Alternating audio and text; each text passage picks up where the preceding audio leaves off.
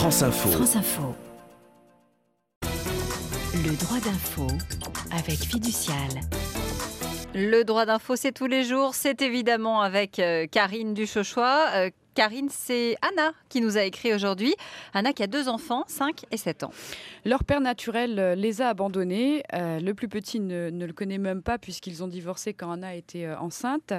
Elle souhaite savoir s'ils peuvent prendre le nom de leur beau-père avec qui ils vivent depuis plusieurs années et souhaite former une vraie famille aussi avec lui. Donc, si c'est possible, elle nous demande comment elle doit procéder. Et euh, c'est maître Brigitte Bogucki, avocat au barreau de Paris, qui est avec nous pour euh, lui répondre. Bonjour maître. Bonjour maître. Bonjour.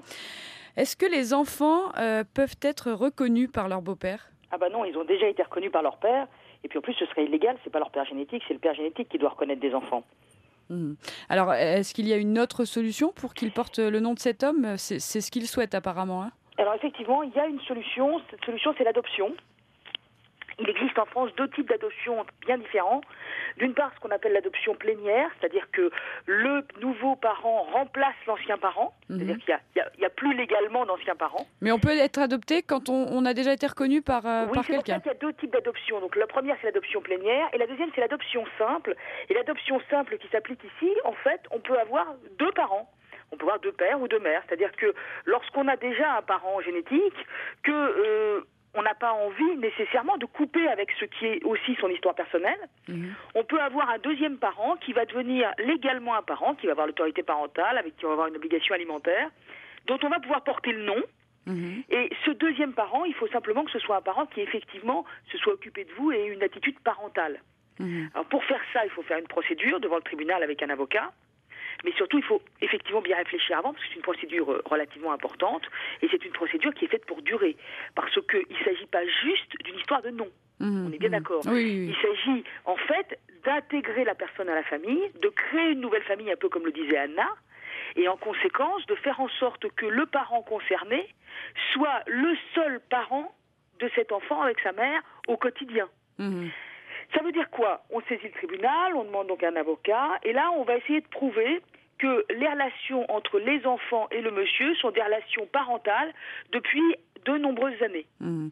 Et, et l'enfant portera les deux noms alors? Alors, au choix, l'enfant normalement portera les deux noms, mais il est aussi possible, sur demande expresse au tribunal, que l'enfant ne porte que le nom de l'adoptant. D'accord, ça c'est possible. Tout à fait.